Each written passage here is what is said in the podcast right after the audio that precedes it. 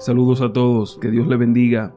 Génesis 29 es el capítulo que presenta a Jacob prosiguiendo su camino específicamente hacia el oriente y cómo él tiene el encuentro con Raquel, la cual sería eh, la mujer de la cual se enamoraría y por la cual trabajaría para entonces tenerla por esposa, aunque veremos en la historia también que él eh, no solamente se va de ahí con Raquel, sino que también viene Lea, su hermana, y las siervas de ambas. Vamos a pasar a la lectura para entonces tener o compartir una lección respecto a este capítulo. Génesis capítulo 29, el versículo 1, dice lo siguiente.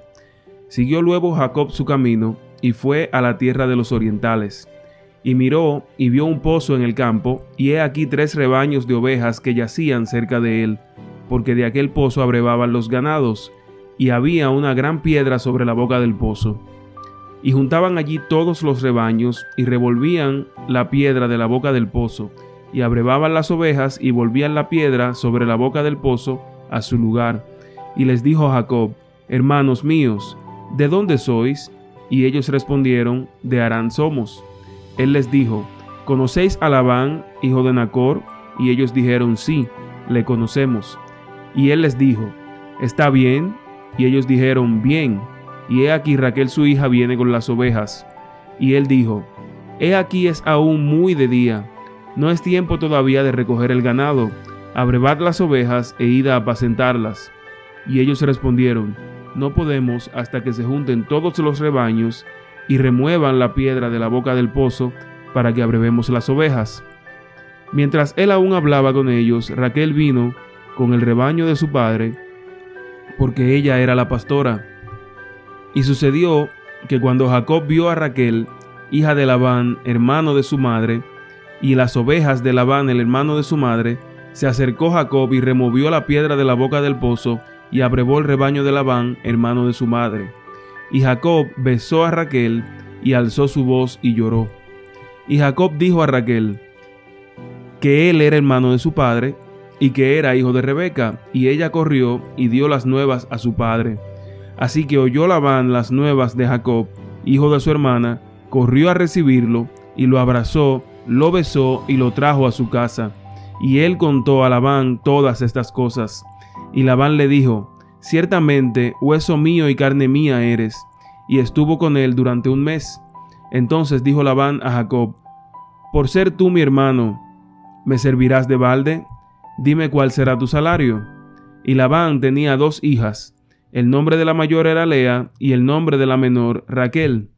Y los ojos de Lea eran delicados, pero Raquel era de lindo semblante y de hermoso parecer. Y Jacob amó a Raquel y dijo, Yo te serviré siete años por Raquel tu hija menor. Y Labán respondió, Mejor es que te la dé a ti y no que la dé a otro hombre. Quédate conmigo. Así sirvió Jacob por Raquel siete años y le parecieron como pocos días porque la amaba. Entonces dijo Jacob a Labán, Dame mi mujer, porque el tiempo se ha cumplido para mí para unirme a ella. Entonces Labán juntó a todos los varones de aquel lugar e hizo banquete. Y sucedió que a la noche tomó a Lea su hija y se la trajo, y él se llegó a ella. Y dio Labán su sierva Silpa a su hija Lea por criada. Venida la mañana, he aquí que era Lea. Y Jacob dijo a Labán, ¿qué es esto que has hecho? ¿No te he servido por Raquel? ¿Por qué pues me has engañado? Y Labán respondió, No se hace así en nuestro lugar, que se dé la menor antes que la mayor. Cumple la semana de esta, y se te dará también la otra, por el servicio que hagas conmigo otros siete años. E hizo así Jacob, y cumplió la semana de aquella. Y él le dio a Raquel, su hija, por mujer. Y dio Labán a Raquel, su hija, su sierva Vila por criada. Y se llegó también a Raquel, y la amó también más que a Lea, y sirvió a Labán aún otros siete años. Y vio Jehová que Lea era menospreciada y le dio hijos, pero Raquel era estéril. Y concibió Lea y dio a luz un hijo y llamó su nombre Rubén, porque dijo, ha mirado Jehová mi aflicción, ahora por tanto me amará mi marido.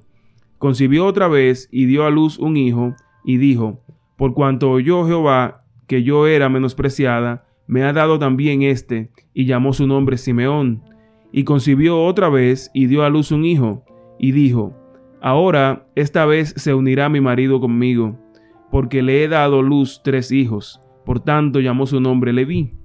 Concibió otra vez y dio a luz un hijo, y dijo, Esta vez alabaré a Jehová, por esto llamó su nombre Judá, y dejó de dar a luz. Aquí el relato se interrumpe porque la narrativa de este capítulo se extiende hasta el capítulo 30, pero aquí se presenta, al menos hasta el final, la primera parte en la que Lea pues se llega al que también era su marido, Jacob, y tiene varios hijos. De este encuentro, del negocio que hace Jacob con Labán, yo quisiera que hiciéramos una reflexión, porque pareciera una paradoja el hecho de que, pues, Jacob, que es conocido por ser el engañador, termine aparentemente siendo engañado por su tío. Sin embargo, es bueno resaltar lo que dice el mismo versículo. La palabra de Dios establece así que cuando Jacob le reclama a su tío, su tío le dice, bueno, pero es que aquí no se hace así. Ellos no estilaban entregar a la hija menor antes de la mayor en matrimonio. Así que él le dice esto y entonces ellos hacen un acuerdo. Jacob sigue trabajando con él para poder recibir a, Raquel. Pero la lección que quiero compartir contigo es la siguiente. Así como Jacob eh, hizo un convenio y al final tuvo que hacer más cosas o trabajar por más tiempo para conseguir lo que quería, lo que determinó eso fue el hecho de que había una regla establecida. Y así mismo pasa con Dios. Dios ha establecido su voluntad y nos la ha revelado. Y Él espera que nosotros seamos obedientes y aceptemos esa voluntad. Él no quiere que nosotros busquemos las cosas por nuestros propios medios, por nuestras propias fuerzas, de acuerdo a nuestro propio criterio nuestras propias tradiciones. Él sabe que lo que sale de nuestro corazón no es bueno y por lo tanto Él nos da una voluntad por la cual Él quiere que nuestra vida se rija.